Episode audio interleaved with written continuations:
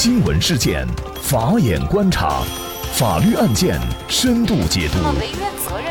传播法治理念，解答法律难题，请听个案说法。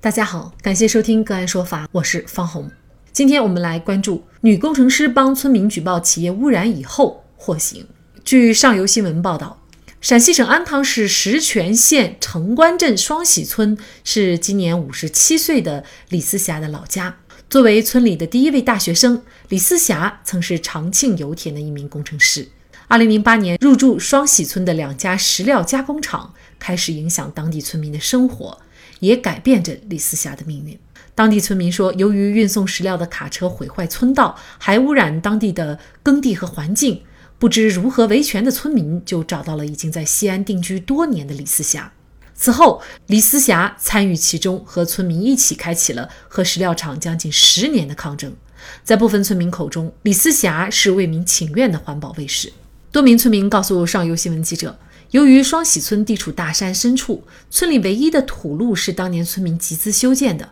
二零零七年，当地政府又出资修成了水泥路。不断出现的运石卡车破坏了公路，还导致公路晴天是尘土，雨季是泥泞。还有村民反映，石料厂出现后不久，当地村民的饮用水出现浑浊。上游新闻记者通过李思霞家属获得的视频看见，部分河水呈现乌黑状。村里的两个石料厂投入运营，但采矿许可证却一直没有办下来。直到六年以后的二零一五年二月十号，其中一家石料厂。才拿到采矿许可证。而二零一九年二月，李思霞和另外两名双喜村村民张海成、魏志波被石泉县人民检察院以涉嫌寻衅滋事罪提起公诉。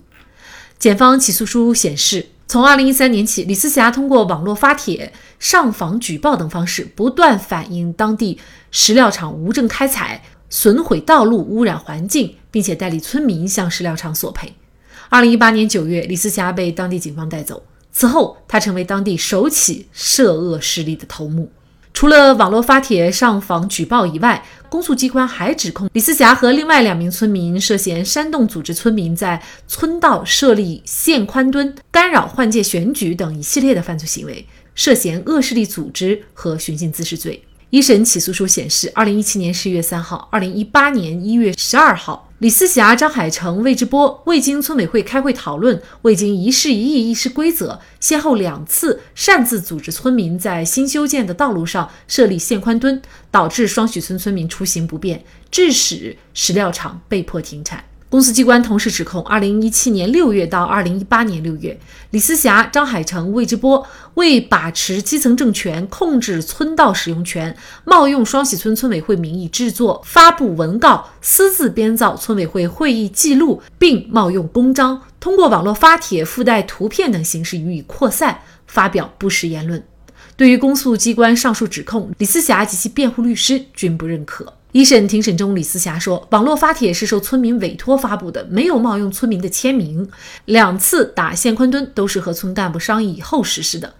二零一九年六月十三号，安康石泉县法院对此案一审宣判。上游新闻记者注意到，一审法院并没有认可对李思霞等人恶势力的指控，但仍以寻衅滋事罪判处李思霞有期徒刑两年六个月，另有两名村民也因此获刑。一审判决以后，包括李思霞家人、代理律师及部分村民都表示不服，并提出上诉。据上游新闻报道，近日李思霞家属收到了陕西安康中院送达的刑事裁定书。作为二审法院的安康中院认为，原审判决认定事实不清、证据不足，且在案件审理中违反诉讼程序，裁定撤销一审刑事判决，发回重审。到底法律规定什么样的行为才构成寻衅滋事罪？而李思霞的行为？又是否涉嫌犯罪？那么就这相关的法律问题，今天我们就邀请北京易派律师事务所主任王振宇律师和我们一起来聊一下。王律师您好，呃，你好，嗯，非常感谢王律师。这个案件呢，是以寻衅滋事罪来追究李思霞的这个责任的。法律上规定什么样的行为会构成这个寻衅滋事罪呢？那确实，首先我要感谢你们这个节目，这个案子是一个很典型的案件。因为这个寻衅滋事罪呢，就是从以前的流氓罪演化过来的。其实这个流氓罪呢，就是广受诟病的一个罪名。我们说呢，寻衅滋事罪过去的流氓罪是一个框，就是不管什么要有一些公权力不满意的行为，都会拿这个罪来定或者治别人。根据咱们国家的刑法第二百九十三条规定啊，他这样说的：有下列寻衅滋事行为之一，破坏社会秩序的，处五年以下有期徒刑、拘役或管制。他列了几个情形：一是随意殴打他人，情节恶劣的。二、追逐、拦截、辱骂、恐吓他人，情节恶劣的；三呢是强拿、硬要或者任意损毁、占用公私财物，情节恶劣的；四就是在公共场所起哄闹事，造成公共场所秩序混乱的，纠集他人这个多次实施的，严重破坏的呢，他那个罪行啊就往上去提高。从上面这些规定呢，实际上还是比较明确的，比如它有具体的情节性的一些规定，比如说殴打他人呐，辱骂他人呐。或者是占用财物、破坏财物啊，还有起哄闹事啊，它是有明确的规定的。然后呢，就是罪名呢被滥用，就是最高检、最高法还专门颁布了一个司法解释，他是这样说的：他说，如果是无事生非的话呢，就是寻衅滋事。一般的这个寻衅滋事指的是无事生非，如果是借故生非，呃，以小事惹大事，是吧？这个也可以认定。但是呢，矛盾如果是被害人故意引起的，或被害人对矛盾激发呀负有主要责任的，借故生非不构成寻衅滋事。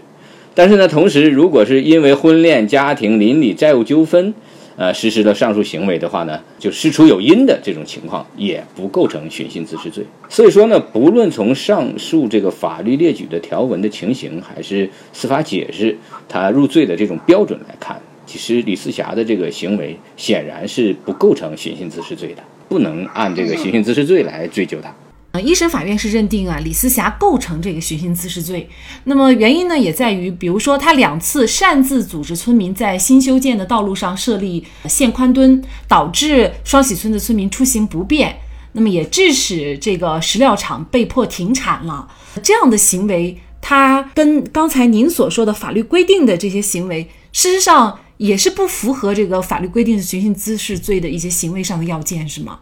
对，这个显然不构成这个法律所明确这个列举的这个情形。我们说叫法无明文规定不为罪。呃，你现在法律没有明确列举这样的一个情形属于寻衅滋事罪，你显然不能认定它是寻衅滋事罪。但是呢，换一个角度啊，构不构成其他犯罪是吧？如果他指控的这个事实存在的话。我觉得也不构成其他罪名的这种犯罪，因为呢，你看一下啊，很有意思的是，寻衅滋事罪啊，它被列在扰乱社会管理秩序下面的一个行为，就是它破坏了社会秩序，所以这个罪名所要保护的法益呢，就是法律上的利益，是一个护受法律保护的这样一个社会秩序。那么，如果是相关的企业，它就破坏了环境，是吧？那如果你对于和污染行为去做斗争的这些村民去进行这个定罪处罚，那你到底保护的是什么样的一个利益？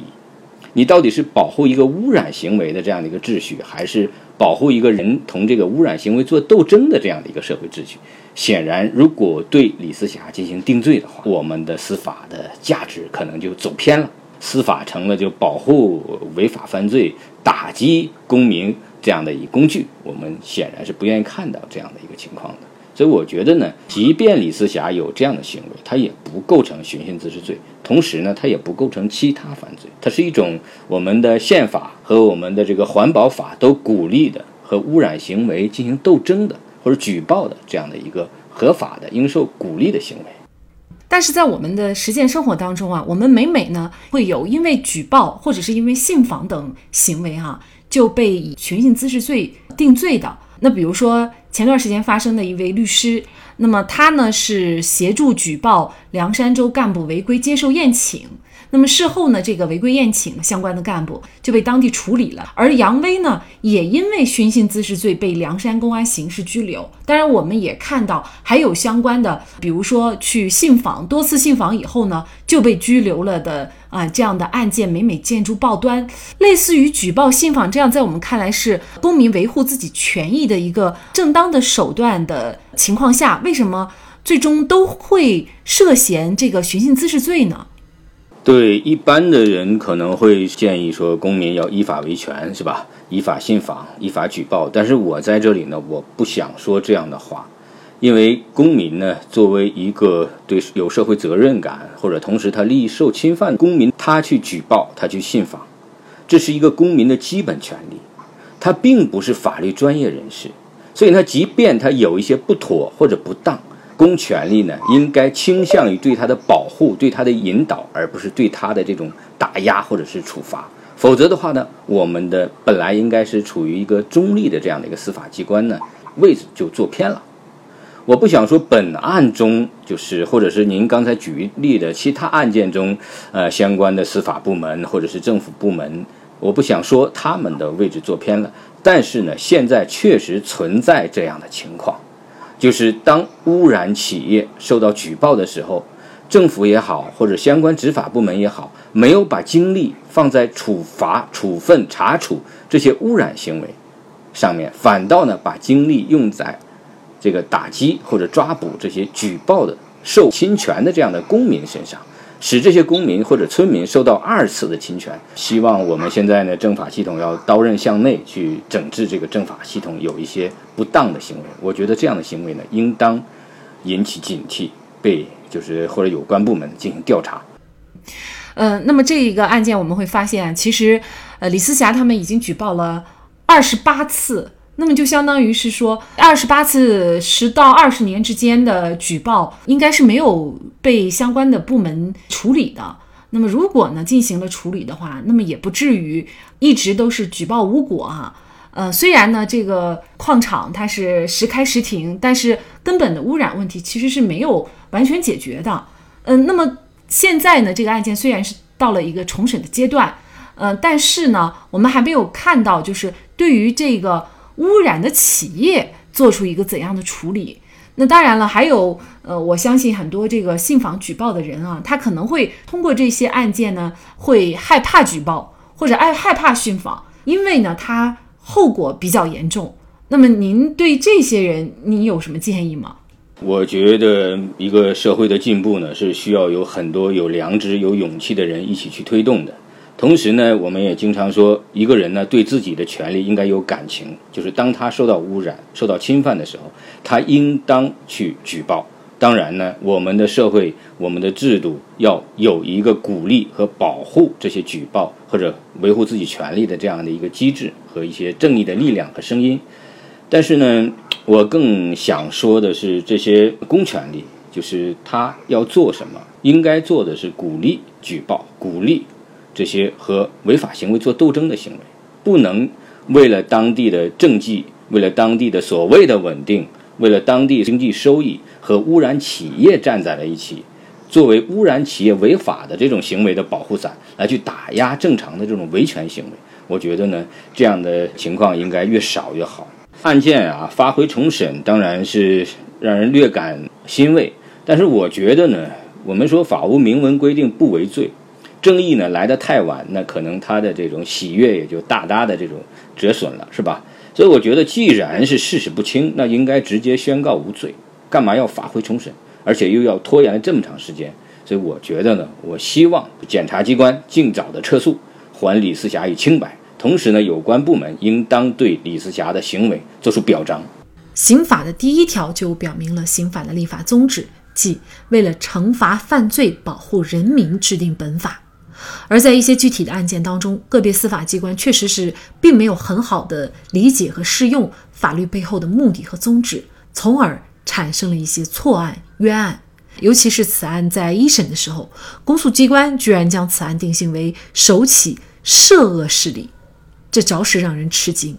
重审法院将如何判案，我们也将继续关注。好，在这里再一次感谢北京易派律师事务所主任王振宇律师。那么大家如果想获得我们节目的图文资料，欢迎您关注“个案说法”的微信公众号，在历史消息当中就可以找到这期节目的全部图文资料。那么大家在生活工作当中遇到一些法律问题呢，也欢迎大家向我们进行咨询。您可以添加幺五九七四八二七四六七这部手机号码的微信号，就可以找到我们，他们都非常的资深、专业和负责任。感谢您的收听，我们下期节目再见。